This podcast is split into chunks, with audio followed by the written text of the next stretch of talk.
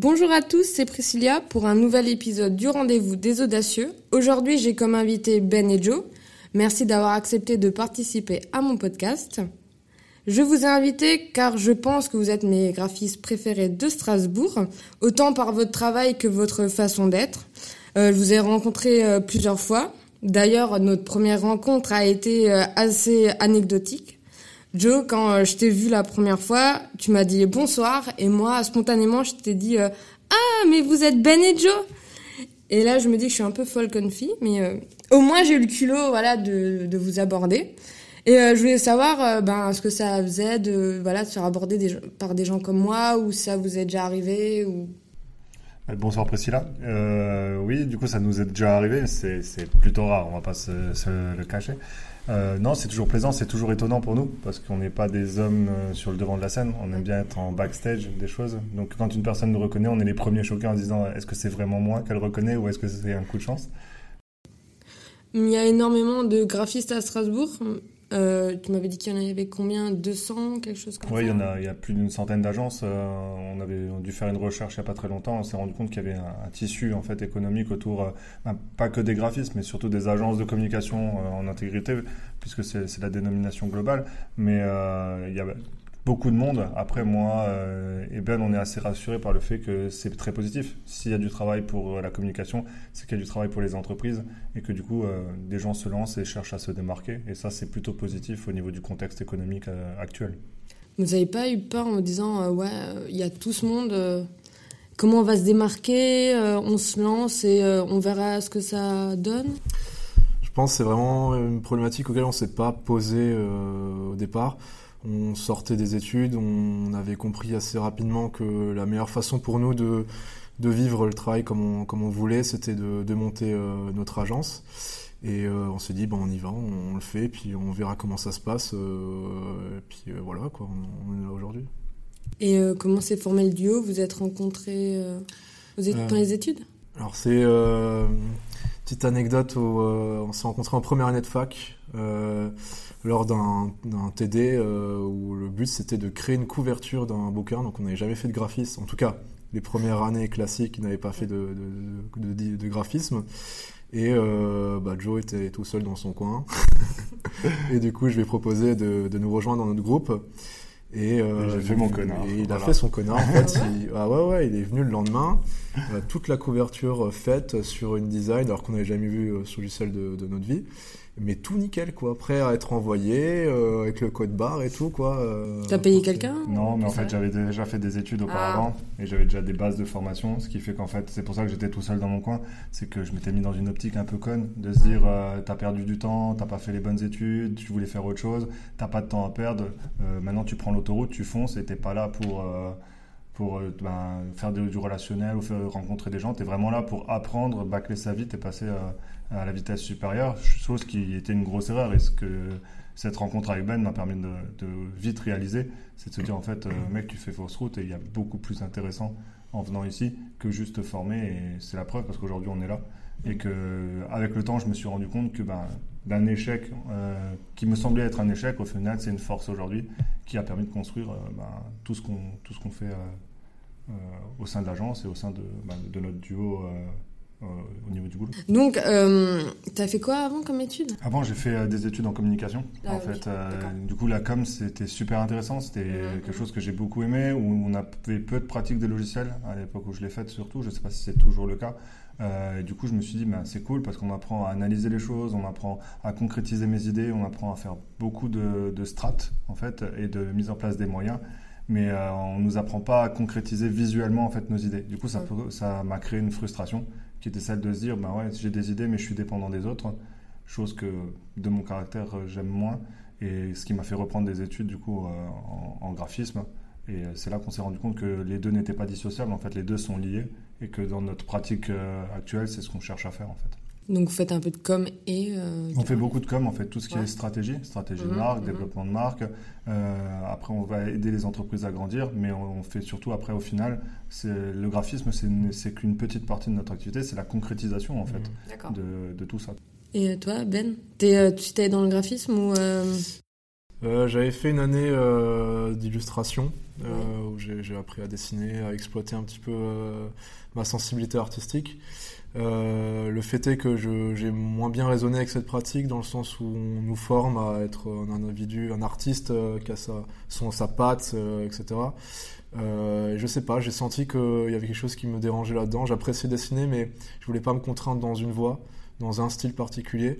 Et euh, je suis allé en design en pensant que j'allais euh, dessiner des baskets et des, des voitures, hein, très clairement.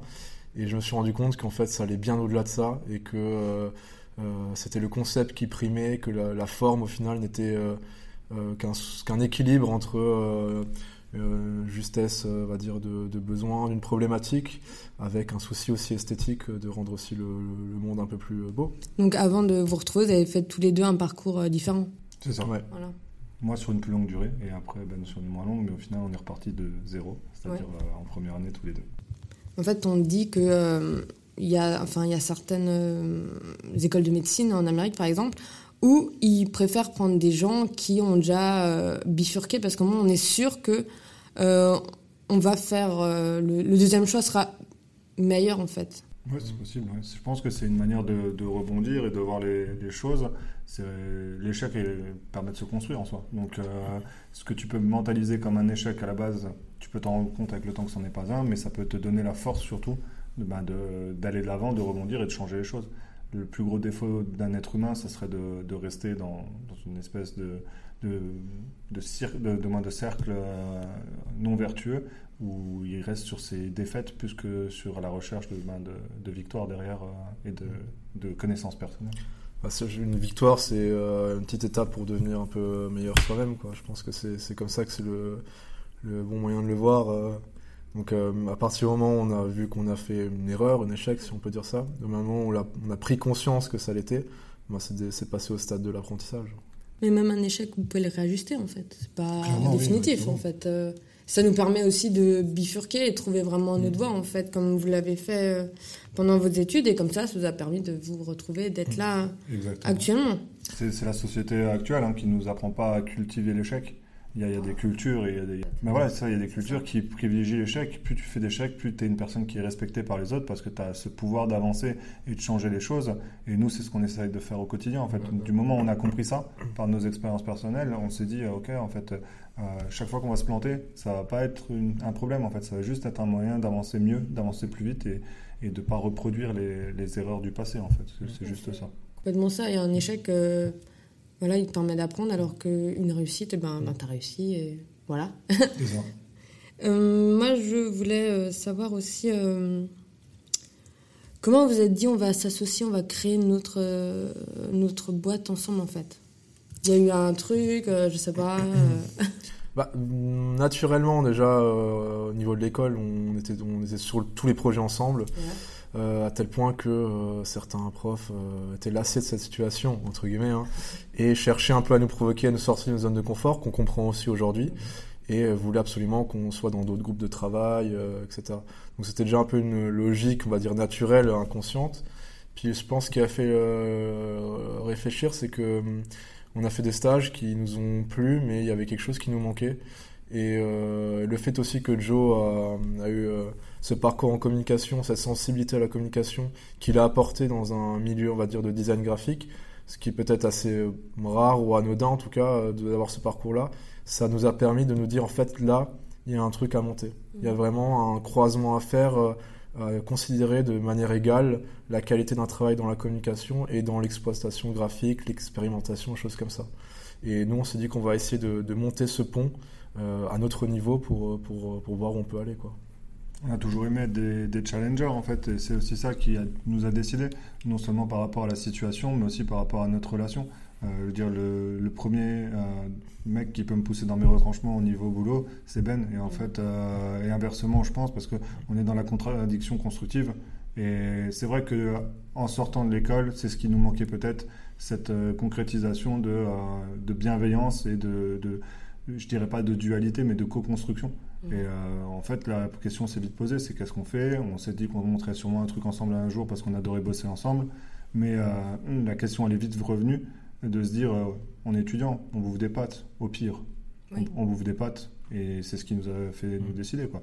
L'idée de tailler un bout de chemin ensemble et qu'il soit le plus euh, bénéfique pour les deux et qu'on puisse, euh, au-delà de ça, l'élargir à un cercle euh, en étant bienveillant auprès des autres. Quoi. Mais vous l'avez fait directement après l'école ou vous avez, vous avez laissé passer du temps? On a laissé quelques mois, ouais, quelques mois autour de la réflexion parce qu'on avait des stages qui étaient longs aussi. On, on s'est laissé l'opportunité de voir d'autres choses. On avait des expériences professionnelles qui étaient en dehors des études, euh, dans divers boîtes et toutes ces choses sur, sur certaines périodes, qui nous a permis d'avoir quand même une vision à 360 des différentes typologies d'activités et de métiers. Et on y a pris beaucoup de plaisir. Sauf qu'on s'est dit que le meilleur moyen de créer en fait l'écosystème qui te correspond, bah, c'est justement bah, de le construire toi-même en fait. Et puis on savait un peu où on partait dans, un, une galère d'entrepreneur euh, où, tu dois faire tes preuves, etc. Donc on s'est dit, bon, on va se prendre quand même quelques mois, on va un peu faire la teuf, hein. Vrai. on va profiter comme si on allait pu profiter jusqu'à la fin de notre vie. Euh, chose qu'on a vite compris qu'il fallait trouver un équilibre aussi entre le travail, certes, euh, dépasser les 35 heures, je pense que ça, c'est assez évident quand tu, quand tu démarres, mais ne pas tomber non plus dans, dans quelque chose d'excessif où tu oublies ta vie euh, personnelle et tu oublies aussi l'équilibre euh, intérieur. Quoi. Et euh, le, vous avez fait la fête pendant combien de mois avant de prendre conscience qu'il fallait que... Bah, plusieurs, mois, plusieurs mois, autant sur le lancement après, parce qu'on avait besoin de souffler après les études et toutes ces choses. Après aussi au tout début de l'activité, parce que c'était tout nouveau. Et du coup, on a compensé l'excédent de travail bah, par, par des sorties, par des, des, moyens d'exprimer en fait la frustration, de rentrer dans un dans un circuit en fait où euh, notre temps est notre plus grande ressource. Et du coup, ben, on a essayé de la combler à ce moment-là. Et euh, ça nous a permis aussi de nous épanouir sur le début de notre activité. Et là, maintenant, c'est plus raisonné, mais ça ne nous empêche pas d'avoir nos moments en fait, euh, où on part en vrille et on sait s'amuser aussi. Ça parle pour toi. Hein. ouais, t'es plus réservé, t'es plus calme Non, non, je pense que je suis un peu plus excessif dans les ah. week-ends, et, mais j'ai appris aussi à me raisonner un petit peu. mais c'est un équilibre qui, qui me va bien. C'est l'âge, ça c'est là, je, bah, je sais pas, il faut parler à la personne plus âgée du groupe. Hein, euh. je vois absolument pas de qui tu veux parler. Je crois que vous aviez le même âge. Ah non, pas ah, du tout. Pas du tout. Ah, ça, ça restera un secret. Moi, je sais ton âge. On a à peu près ouais, 15 euh, ans d'écart. On a deux vies d'écart à peu près. Mm. Quel âge j'ai? Je dirais pas ton âge. Non, mais tu peux le dire, je m'en fous. Moi, T'as 32, toi J'ai 32 ans et moi, j'aime bien la trentaine. Je trouve que c'est le meilleur âge euh, pour le moment passe pas encore la trentaine. Moi, je suis à 22 là. non, je suis bloqué dans ma tête à 22, mais je suis clairement à 27. Euh. Ah, punaise, t'es plus jeune que moi Ouais. Moi, je voudrais savoir euh, s'il y a eu euh, des moments difficiles, car dans mon podcast précédent avec Fanny, être associé, ça a été vraiment compliqué. Hmm, de notre côté, je ne sais pas si être associé c'est compliqué ou pas. Oui, c'est compliqué parce que forcément, tu n'es pas tout seul, donc tu prends en considération une personne. Si tu le fais dans la bienveillance, moi je trouve que c'est vraiment une force. Je, alors, soit on est très chanceux, soit on est très à l'écoute l'un de l'autre. Et même maintenant que, que nous a, nous a rejoint dans l'équipe, en fait, euh, ça marche maintenant sur, sur le trio. Je pense qu'on arrive maintenant à identifier les coups de bas et les coups de haut de l'un et de l'autre. Euh, on sait euh, être des leviers et des soutiens. Et on a banni un truc de base, en fait, dans, dans notre, dans notre association. Et aujourd'hui, c'est toujours le cas, même avec Aurélien. On, on, a décidé de jamais être dans le jugement. Partir du principe que chacun fait le meilleur de soi. Euh, il y a des fois où il pourra bouger des montagnes, et il y a des fois où il sera comme une larve sur le bas-côté. Mhm. Mais euh, en enlevant cette idée de jugement, en fait, on est juste là ben, quand ça va pas pour le soutenir, et quand ça va, ben, pour le soutenir aussi, et pour euh, suivre la dynamique de, mhm. de, groupe. Quoi. Donc, moi, je dirais pas qu'être associé, c'est compliqué. Je pense que c'est aussi compliqué que d'être seul en fait. Voilà, c'est juste faut apprendre à gérer la situation d'une manière qui est différente. Quand tu es seul, tu es seul face à toi-même. Quand tu es à deux, ben, tu es face à une autre personne, mais au final, est-ce que c'est moins bien ou mieux Je pense que c'est pareil. Je pense que c'est une vraie richesse quand tu trouves une personne avec qui tu raisonnes. Euh, où tu vois que nous on en remarque des fois on a des euh, c'est perturbant pour d'autres personnes mais on a des transmissions de pensée c'est à dire qu'il va me dire euh, t'as vu et je fais ouais Et tu dis, mais genre, euh, tu vois. mais ça m'étonne pas, en fait. Et, du coup, il me demande même pas si j'ai, pour être sûr que j'ai bien compris. En fait, on sait que c'est bon. Et ça, c'est quelque chose qui est venu avec le temps, enfin, euh, comme ça, sans, sans, le chercher, mais euh, on est sur la même longueur d'onde et des fois, on n'est pas d'accord. Mais si on n'est pas d'accord, c'est qu'il y a un truc à creuser, quoi. Ça, ouais. Notre, notre la base, notre, notre, relation de travail, c'est toujours faite sur l'idée de, pour avancer, il faut qu'on soit d'accord.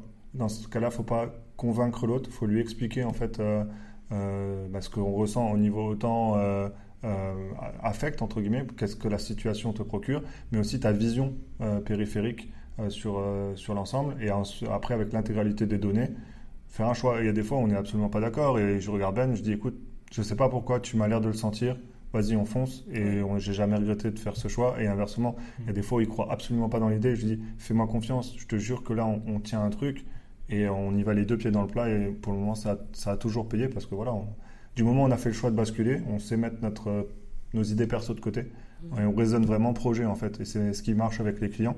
C'est ce qui fait qu'on arrive à bien accompagner les clients autant sur des startups que sur des refonds d'identité que sur des plus grandes marques. C'est qu'on est à l'écoute et on fait passer toujours le projet en avant. Et nos avis personnels sont que des soutiens à ce projet en fait, euh, sans plus. C'est lui qui décide en fait de où on va et c'est pas nous qui décidons l'inverse. Il n'y a pas de guerre d'ego quoi. Non, absolument pas. Non. c'est pour ça que c'est solide aussi parce que on va bien, on voit qu'il y a plusieurs startups ou entreprises. Au début, ils sont quatre, à la fin, ils sont, ben, il y en a un et un autre associé quoi. Je pense que c'est la, c'est la responsabilité de, de, tout le monde euh, quand tu, quand tu fais un duo, un trio ou que tu sois à quatre. Euh, c'est trouver ta place, mais pas au détriment de celle des autres en fait. Et il y a eu, il y a eu des bas, des regrets, des remises en question? Alors des regrets. En 4 ans Non mais... Je euh, pense, honnêtement, je pense pas, parce que peu importe ce qu'on a fait, on a, on a toujours fait avec cœur, et, et si ça peut pas être une erreur, euh, on l'a fait pourquoi on l'a fait, et on a, on a, on a appris. Donc ça, je pense qu'en en tout cas de ma part, je vois pas de regrets. Des moments bas, oui, on peut en avoir, parce qu'on n'est pas omniscient sur euh, notre pratique. il y a des questionnements, ben, t'as pas d'appui, c'est que nous deux, et quand les deux savent pas, ben, c'est dur, quoi où euh, il peut y avoir euh, une dissonance avec un client où, euh, où toi tu, tu, donnes tout, tu es à cœur, tu veux quelque chose de bienveillant et tu tombes sur une personne qui ne résonne pas avec ça. Et ça, c'est dur d'admettre que des personnes ne, ne peuvent ne pas avoir ces valeurs. Et vous faites quoi à ce moment-là? On en parle en fait, on en parle avec le client, on en parle entre nous, on essaie de, ben, de comprendre. Des fois, la, discussion est plus ou moins fermée. Ça arrivait pas, c'est pas arrivé souvent, c'est arrivé deux fois depuis en quatre ans. Mais euh, c'est un échec personnel dans le sens où euh, nous, les projets, ils deviennent nos bébés en fait. Moi, j'ai souvent la phrase à dire et ça fait souvent rire les gens au début et après ils comprennent pourquoi on dit ça. On, est, on, aime en fait les projets autant que euh, on aime notre travail. C'est-à-dire que on suit des clients comme Arthur avec le labo, comme Adrien avec nous, comme plein d'autres mm. personnes euh, et des nouveaux projets qui arrivent aussi. Mais en fait, du moment où on met un pied dans le projet, en fait, ça devient quasiment aussi une part de notre projet. Et le voir grandir, le voir s'épanouir, pour nous, c'est la plus belle des réussites. Donc, avoir un manque à un moment et ne pas réussir, c'est une remise en question qui est à la fois personnelle, mais pas personnelle par rapport au travail, par rapport à euh, est-ce que je peux améliorer mm. ce qui, a, ce qui n'a pas été. Donc, c'est pour ça que ça pourrait devenir des regrets si on n'essayait pas de, de les rendre positifs.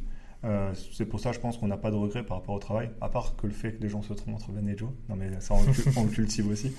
Mais euh, non, non, euh, les regrets, non. Les erreurs, oui. Ouais, mm. Clairement, on a déjà fait des erreurs et on les, par contre, on a la capacité de les assumer et de toujours défendre notre position et de se dire que, bah, certes, c'était une erreur. Par contre, le, but, c'est qu'elle ne se reproduise pas. Quoi.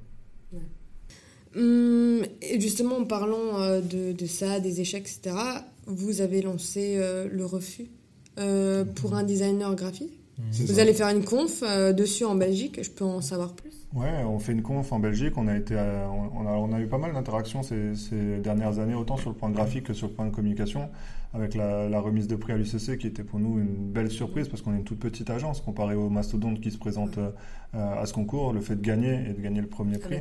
Avec New, c'était sur la meilleure identité de marque, c'était vraiment une une, vraie réussite. Mais euh, voilà, on a eu la chance d'être au FIG l'année dernière sur la production euh, de timbres avec des thématiques particulières et engagées. Euh, et cette année, on a la chance de, privilégier certaines conférences. on fait des workshops à l'MGM, mais voilà, c'est toujours un plaisir. Et c'est vrai que là, c'est une grosse école à, Bruxelles. du coup, c'est un peu stressant pour nous à la base parce qu'on on n'a pas l'habitude de ce genre d'exercice, mais c'est un exercice qui est important. Et on a lancé en parallèle de la boîte le, ce qu'on nous on appelle le salon des refusés, c'est que quand on travaille, on est très généreux en fait sur euh, les propositions qu'on fait. Et on, en fait trois, non? Ouais, En général, c'est souvent trois, voire des fois euh, un peu plus si on a des idées qui viennent en plus. Mais euh, on, essaie d'être dans la générosité. Ça nous est un peu mal au cœur de voir ces, pistes qui mouraient dans l'œuf. Pas parce qu'elles n'étaient pas qualitatives, parce qu'en fait, bah, à un moment, il faut bien faire un choix. Et le travail d'un designer graphique, c'est aussi prendre en compte le refus. Et du coup, savoir le mettre en avant, savoir en tirer les deux leçons et ne pas forcément le recycler. En fait, nous, on a toujours mis un point d'honneur à pas recycler une piste qu'on a fait pour le client A, à balancer discrètement au client B en disant que ça passe. Euh, cette piste, elle a été faite pour une personne, pour une, vision d'un projet. Euh, elle lui appartient en fait en soi, euh, même s'il ne l'a pas choisi. Et la seule chose qu'on a décidé de mettre, c'était de la mettre en avant et d'expliquer aux étudiants comment vivre avec ça en fait. Mais je, je veux savoir, quand on propose les trois, moi j'ai déjà vu par exemple pour Thibaut Mpi, mhm. voilà, moi j'ai vu les trois propositions. Mhm on a tous donné notre avis. Est-ce qu'il n'y en a pas, sur les trois que vous faites, il n'y en a pas un que vous préférez et quand il choisit pas, t'es en mode non Non, mais je sais pas, après, c'est personnel, c'est moi, je me. En, moyenne, sur trois, il y en a quand même deux, vraiment, on est en béton armé dessus. Euh, et un troisième qu'on trouve aussi qualitatif, mais je, pense que c'est assez humain, toujours chercher à faire une hiérarchie. Euh, mais en général, ce qu'on propose, et c'est déjà arrivé qu'on propose que deux pistes au lieu de mhm. trois, parce qu'on a dit la troisième, on n'a pas réussi à la sortir, on pouvait pas, et on veut pas te présenter quelque chose où nous-mêmes on n'y croit pas. Mhm. Donc si on te propose trois pistes, c'est que nous, on pense que pour toi, ces trois pistes-là te conviennent. Après, en discutant, en argumentant, en voyant les pistes, en voyant aussi quel, quel mot-clé, quel ressenti sort de la part du client, on peut en tirer à la fin une conclusion dans le rendez-vous, dire, eh ben en fait, tu vois, je pense que celle-ci, c'est la mieux pour toi par rapport à comment tu réagis. Ouais, vous donnez quand même un peu votre. Euh, on essaie d'être, on essaie d'être neutre. Après, un des autres facteurs qui fait qu'on, a du recul par rapport euh, aux différents travaux, mm. c'est que euh, on va pas se cacher que trois pistes finales qui sortent, c'est en fait 6, 7, 8 pistes en amont, nous qu'on a commencé, ou du moins pré-pistes, parce qu'on ne les a mm. pas poussées aussi loin, qu'on a commencé à travailler. Donc on a déjà évacué énormément en fait de choses. Et là, on est sur ce que nous, on juge être le haut du panier. Euh, donc, on a, on a un niveau d'approche qui est plus, euh, plus proche en fait, de ces trois pistes. Après, notre rôle, justement, c'est de ne pas influencer. En fait. Donc, on essaie de garder toujours le maximum de neutralité parce que euh, on le dit souvent, nous on a une vision extérieure par rapport au projet, c'est ce qui fait notre force. Mhm. Si on commence à influencer sur le porteur de projet pour lui faire euh, prendre une piste mhm. plus qu'une autre, ben on biaise en fait l'équilibre qui fait que le projet sera réussi ou non en fait. Donc ça, c'est lui qui va le porter. Tu vois, mhm. c'est un peu son costume quoi, c'est un peu euh, sa robe, hein, tout ce que tu veux. C'est il va le voir tous les jours, il va le porter, il va l'argumenter, il va le soutenir. Donc il faut quand même que ça soit sa décision au final. Hein. Tu vois, avec Thibaut, ça me... quand je vois la piste qu'il a choisie, ça me choque absolument pas en fait. Mm. Le seul doute qu'on avait avant de, de, présenter les pistes, c'était est-ce qu'il assumerait mm. une piste ou pas en fait? Parce que des fois, il y a une question aussi de est-ce que je me sens prêt à afficher aux yeux du monde quelque chose qui peut me ressembler plus ou mm. moins. Mais quand il l'a choisi, euh, ça lui va totalement. C'est un personnage plein de sourires, qui est très avenant. Euh, qui aime bien l'humour euh, mhm. et qui aime étonner les gens, euh, autant par professionnellement que personnellement. C'est une belle personne et du coup, ben, pour moi, c'était l'identité qui lui correspondait mhm. parfaitement et, dès qu'il l'a choisi, on en a été convaincu. Vous avez décliné après ça, j'ai vu même une carte postale, vous avez fait exactement, une tasse.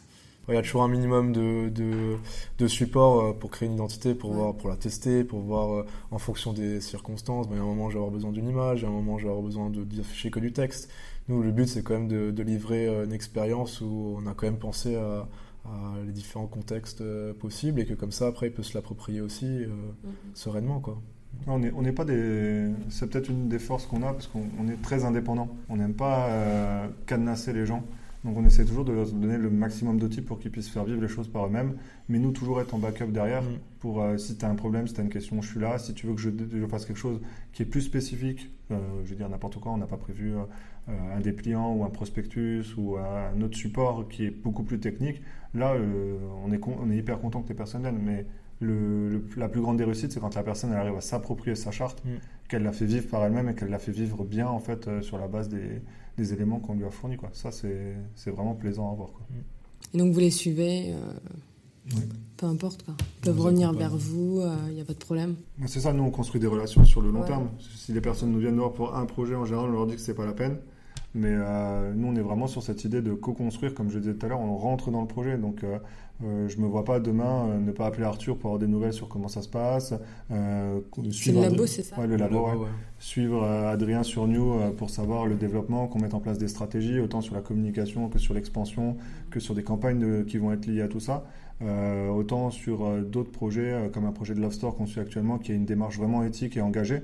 Euh, c'est hyper important pour nous en fait de, bah, de, autant de les comprendre en amont du projet que de les suivre tout au long de leur parcours et de, et de les voir grandir. Parce que pour nous, la plus grande des réussites, c'est quand on voit un, un de ces projets-là réussir en fait et devenir une success story. Quoi.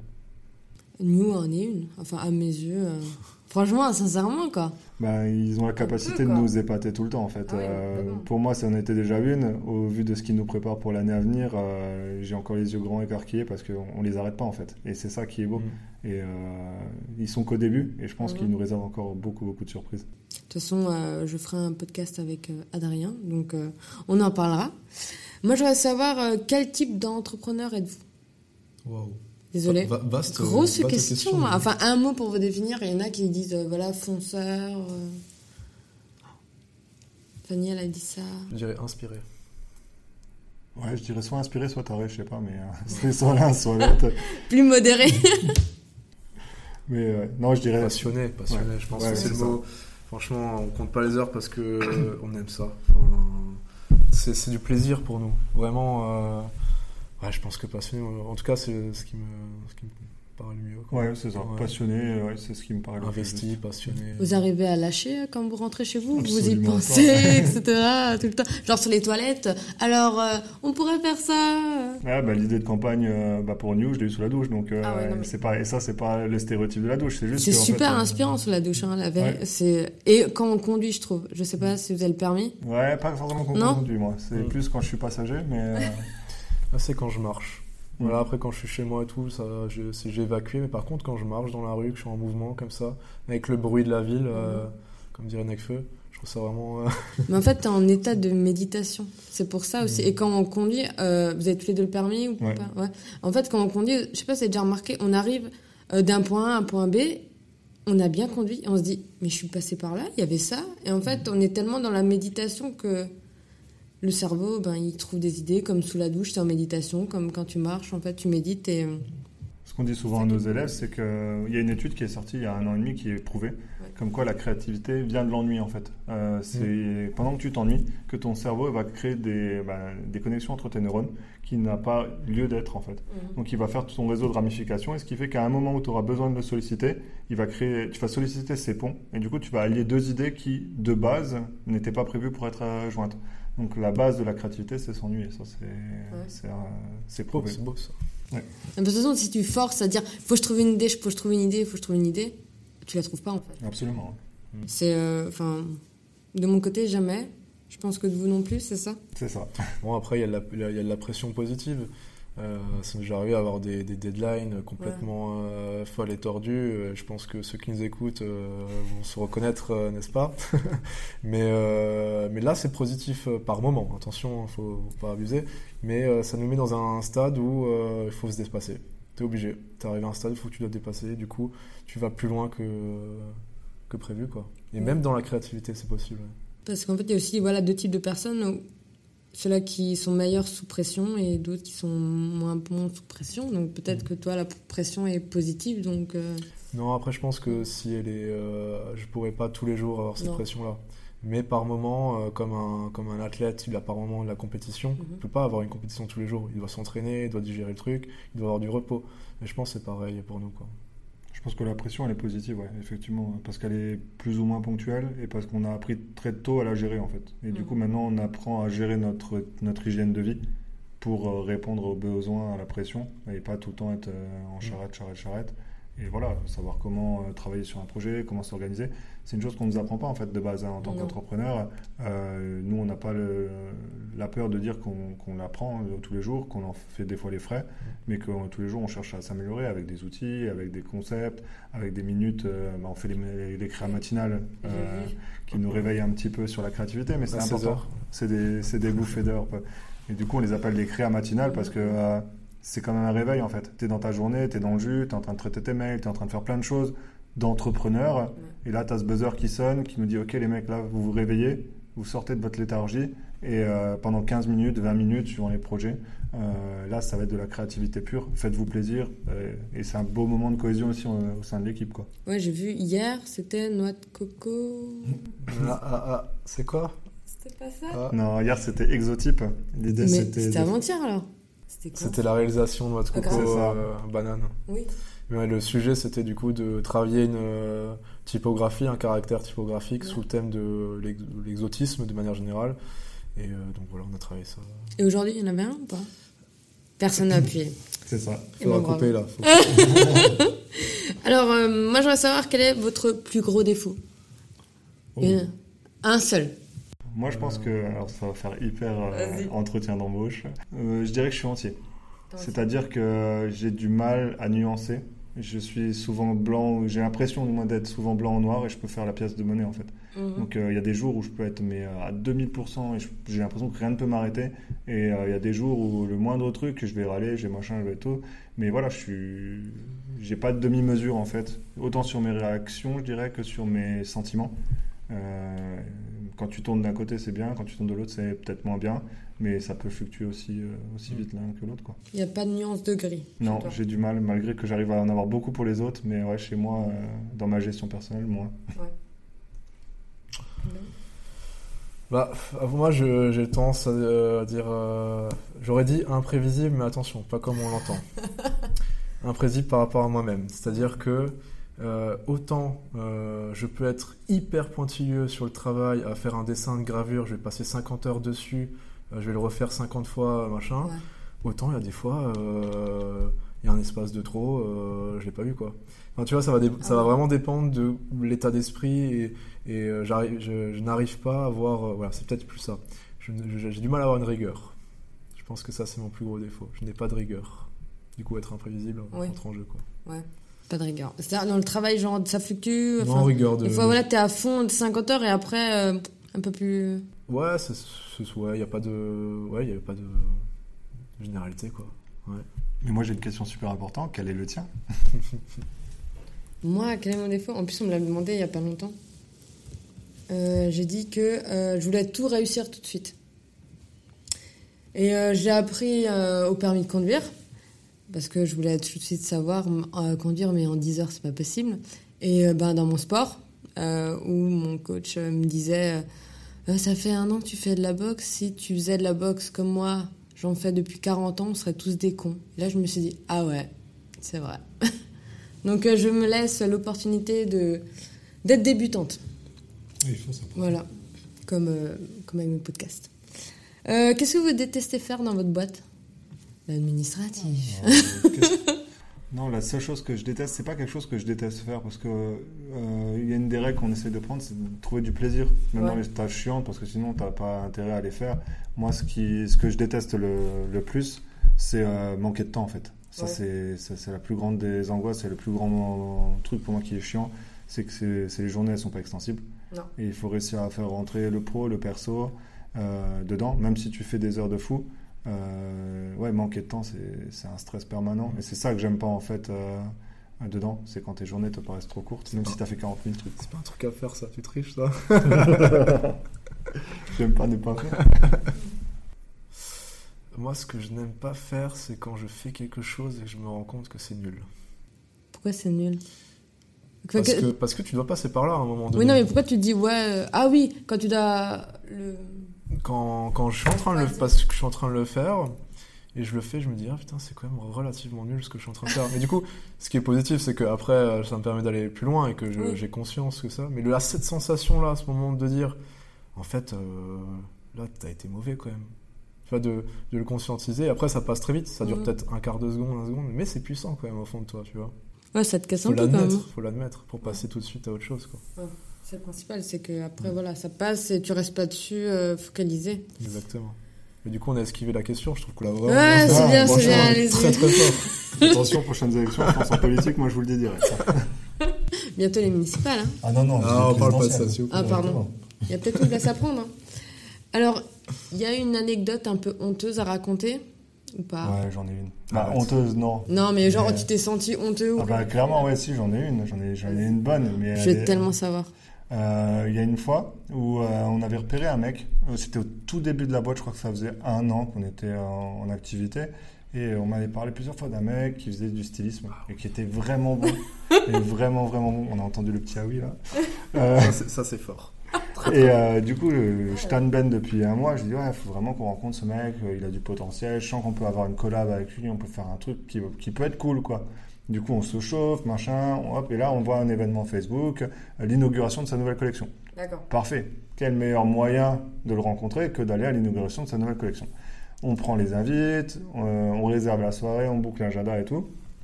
On se prépare, bien sûr, on se sape bien, on y va, confiant, motivé. On arrive, il y a le tapis rouge devant la porte. Tu dis, stylé, franchement stylé. Là, on arrive, on rentre, du coup, on sonne. Là, euh, il y a un mec qui arrive et qui ouvre, qui est super dynamique, euh, en mode tout en joué et tout. Et c'est en fait la personne qu'on voulait rencontrer. Il, nous dit bonjour, on lui dit bonjour, on lui dit on vient pour la soirée. Il me fait, mais c'était hier. mais du coup, ce coup, on a eu l'air con. Et en fait, c'est là où il faut apprendre, en fait, ah même à oser dans les situations. Je lui dis, bah, c'est pas grave, on peut quand même euh, se rencontrer et discuter. Il m'a dit, mais avec grand plaisir. On est rentré dans son bureau. Et en fait, on ne s'est pas quitté pendant un an et demi. On a fait euh, plusieurs projets avec lui, dont ah. des, vitrines au étoiles et toutes ces choses. Et c'est de ça qu'est née la collaboration. Et c'est ce que j'ai voir. Sur le coup, c'était honteux. On s'est dit, oh merde, qu'est-ce qu'on a. Ah, en fait, euh, non, mais c'était peut-être le bon moment, en fait. Ça, Parce que la veille, ça se trouve, on l'aurait même pas abordé. il y aurait eu plein de monde. Euh. on en a même reparlé. Il m'a dit, ouais, la, veille, c'était l'enfer. Il y avait un monde de fous. J'étais tiré à droite, à gauche. J'ai pas pu me poser deux secondes. Il me fait, on se serait dit bonjour, au revoir. Là, en fait, les choses ont fait qu'on a pris le temps de prendre le temps. Et du coup, c'est ça qui a permis de, développer euh, des beaux projets avec lui. C'est comme quoi euh, la vie fait bien les choses. C'est qui qui s'est trompé de euh, sur la date? On ne sait pas. C'est toujours un mystère perdu dans. Non, mais je crois que c'est moi. c'est grâce à moi. je, je l'ai digéré, je voulais pas te le dire. Ah, c'est ça. non, mais ouais, moi je pense que ouais, il fallait que vous vous trompiez pour le voir et pour faire mm. tout ça. Je suis d'accord. Probablement, ouais. Et euh, pour euh, conclure euh, ce podcast, moi j'ai une question que j'aime poser. C'est quel est le meilleur conseil qu'on vous ait donné? Le meilleur conseil qu'on nous a donné? Ouais. Il y en a eu quelques-uns. Il y en a eu des, des forts. Déjà, certains de, certains de nos enseignants. je pense à, deux enseignants particuliers qui nous ont montré ce que c'est entreprendre en fait. Et que, qu'est-ce que c'est d'être courageux avec ses idées en fait. Ça, c'est important dont, euh, dont une personne qu'on a revue au FIG et toutes ces choses. Mais euh, le meilleur conseil qu'on nous ait donné Ou deux, enfin peu importe, chacun en a un. Moi, c'est pas un conseil, c'est une phrase que j'ai entendue, mais qui est qu'on peut porter comme conseil, qui est, c'est, euh, on sait pas où on va, mais on y va. Et l'important, en fait, c'est pas la destination, c'est la gare. Le train, c'est pas la gare. C'est ça, c'est le moyen de transport et surtout à qui tu fais la route, en fait. C'est ça qui compte parce que c'est ça qui fait ton quotidien. Et euh, la destination, c'est même encore plus agréable si tu la vois pas arriver parce que le voyage est d'autant plus intéressant. C'est complètement ça. Ah.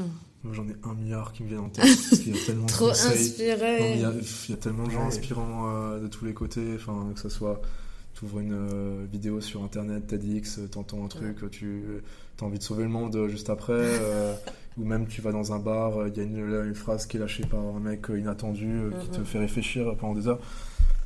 Moi, je, vais prendre un truc qui me vient en tête tout de suite, mais que en fait, c'est une phrase qu'on m'a envoyée il y a. C'est un exercice, on va dire, que, j'ai reçu, qu'on s'envoie comme ça, qui était de ne pas prendre les choses pour soi. Mhm.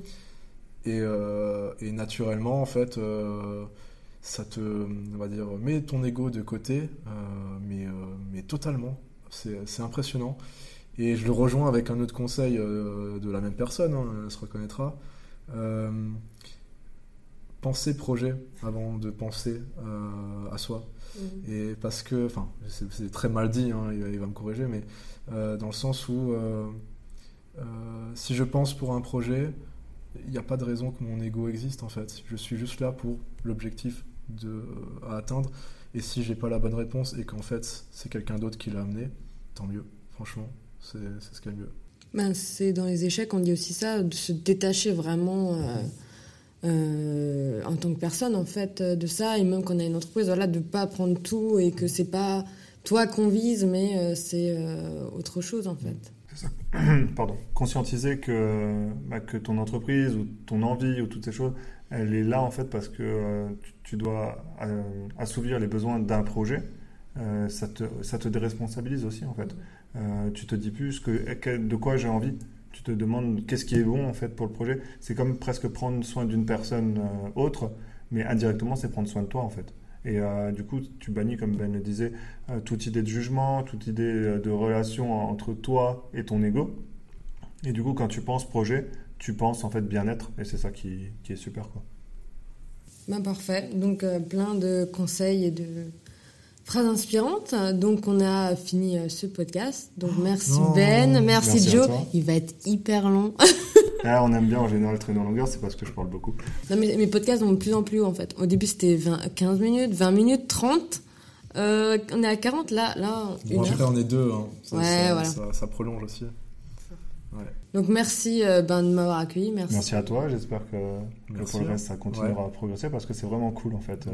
Euh, et c'est inspirant aussi de, de pouvoir écouter les retours des autres. Ouais. C'est pour ça qu'on voulait le faire absolument euh, avec toi.